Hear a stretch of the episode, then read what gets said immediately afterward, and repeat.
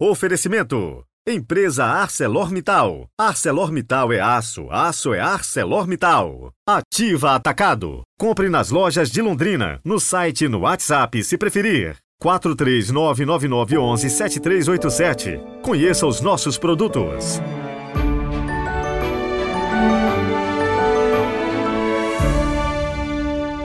Quinta-feira, 29 de junho de 2023. Boas-vindas a você, caro ouvinte, que todos os dias me faz companhia, animados pelo Evangelho de Jesus Cristo. E hoje, minha oração também de maneira especial para todas as empresas que patrocinam este nosso trabalho de evangelização. Gratidão sempre. E os demais colaboradores que espontaneamente ajudam com os custos desta produção. Deus abençoe e retribua toda generosidade. Rezemos juntos.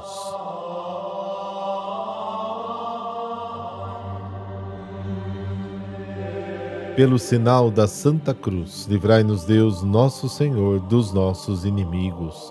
Concedei-nos, ó Deus, conhecer profundamente o mistério da salvação, para que, sem temor e livres dos inimigos, vos sirvamos na justiça e santidade todos os dias da vida. Amém.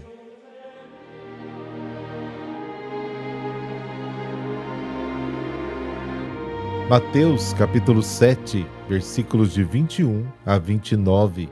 O Senhor esteja convosco, Ele está no meio de nós. Proclamação do Evangelho de Jesus Cristo segundo Mateus. Glória a vós, Senhor. Naquele tempo disse Jesus aos seus discípulos: nem todo aquele que me diz Senhor, Senhor entrará no reino dos céus, mas o que põe em prática a vontade do meu Pai que está nos céus. Naquele dia muitos vão me dizer: Senhor, Senhor, não foi em teu nome que profetizamos? Não foi em teu nome que expulsamos demônios? E não foi em teu nome que fizemos muitos milagres? Então eu lhes direi publicamente: Jamais vos conheci. Afastai-vos de mim, vós que praticais o mal. Portanto, quem ouve essas minhas palavras e as põe em prática é como um homem prudente que construiu sua casa sobre a rocha. Caiu a chuva, vieram as enchentes, os ventos deram contra a casa, mas a casa não caiu, porque estava construída sobre a rocha. Por outro lado, quem ouve essas minhas palavras e não as põe em prática é como um homem sem juízo que construiu sua casa sobre a areia. Caiu a chuva, vieram as enchentes, os ventos sopraram e deram contra a casa, e a casa caiu, e sua ruína foi completa. Quando Jesus acabou de dizer essas palavras, as multidões ficaram admiradas com o seu ensinamento. De fato, ele as ensinava como quem tem autoridade e não como os mestres da lei. Palavra da salvação. Glória a vós, Senhor.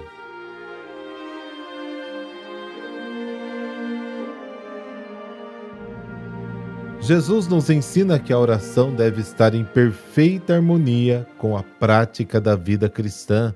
Se a vontade do Pai Celestial não for feita, a oração chega a ser inútil. A vontade do Pai é o seu plano de salvação. A oração pedida por Jesus deve levar o cristão a comprometer-se com entusiasmo até a morte na obra da salvação. Deus não sabe o que fazer com belas palavras de oração se não forem acompanhadas de obras de amor. A dissociação entre culto e vida é a doença dos fariseus, Mateus 23. O único critério de avaliação no juízo final será o das obras de misericórdia, como está no capítulo 25 de Mateus. Muito provavelmente, Mateus discute com certas pessoas que sempre tiveram em seus lábios o nome do Senhor, mas nunca fizeram nada de útil para os outros. No dia do julgamento, não seremos julgados por folclore religioso ou feitos maravilhosos. O julgamento será unicamente sobre a realização da vontade do Pai, que tem como centro o amor ativo ao próximo. Mateus 25. Na parábola, sobretudo nos versículos 24 e 27, é resumido o significado de todo o Sermão da Montanha.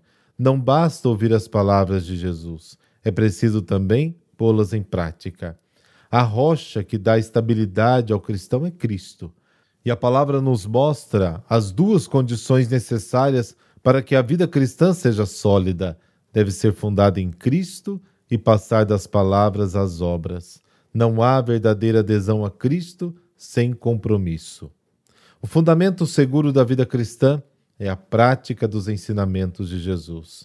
Escutar é necessário, mas o mais importante é realizar o que foi ouvido. Nos versículos 28 e 29, Jesus é apresentado a nós como um mestre que, no Sermão da Montanha, deu a interpretação da autoridade e definitiva vontade de Deus. O ensinamento de Jesus é diferente do ensinamento dos escribas, porque não repete o que diziam os mestres no passado, mas fala em seu próprio nome. Ouvistes o que foi dito, mas eu vos digo. Mateus capítulo 5. Ele recebeu autoridade sobre todo o universo do Pai. Capítulo 28. Jesus não é apenas um exegeta da lei e dos profetas, mas a exegese própria, o cumprimento da lei dos profetas. Aqueles que compreenderam que Jesus é o cumprimento definitivo de toda a ação de Deus podem descer com ele da montanha e segui-lo.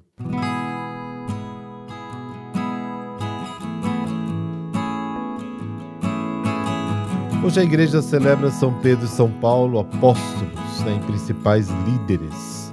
Lembrando que essa festa, dada a sua importância, ela é celebrada no domingo aqui no Brasil. Então, portanto, hoje nós não vamos falar deles. Nós vamos então contar a sua história é, na, no podcast do domingo.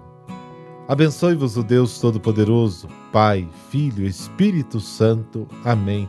Boa quinta-feira para você e muita luz sempre na sua vida. Até amanhã.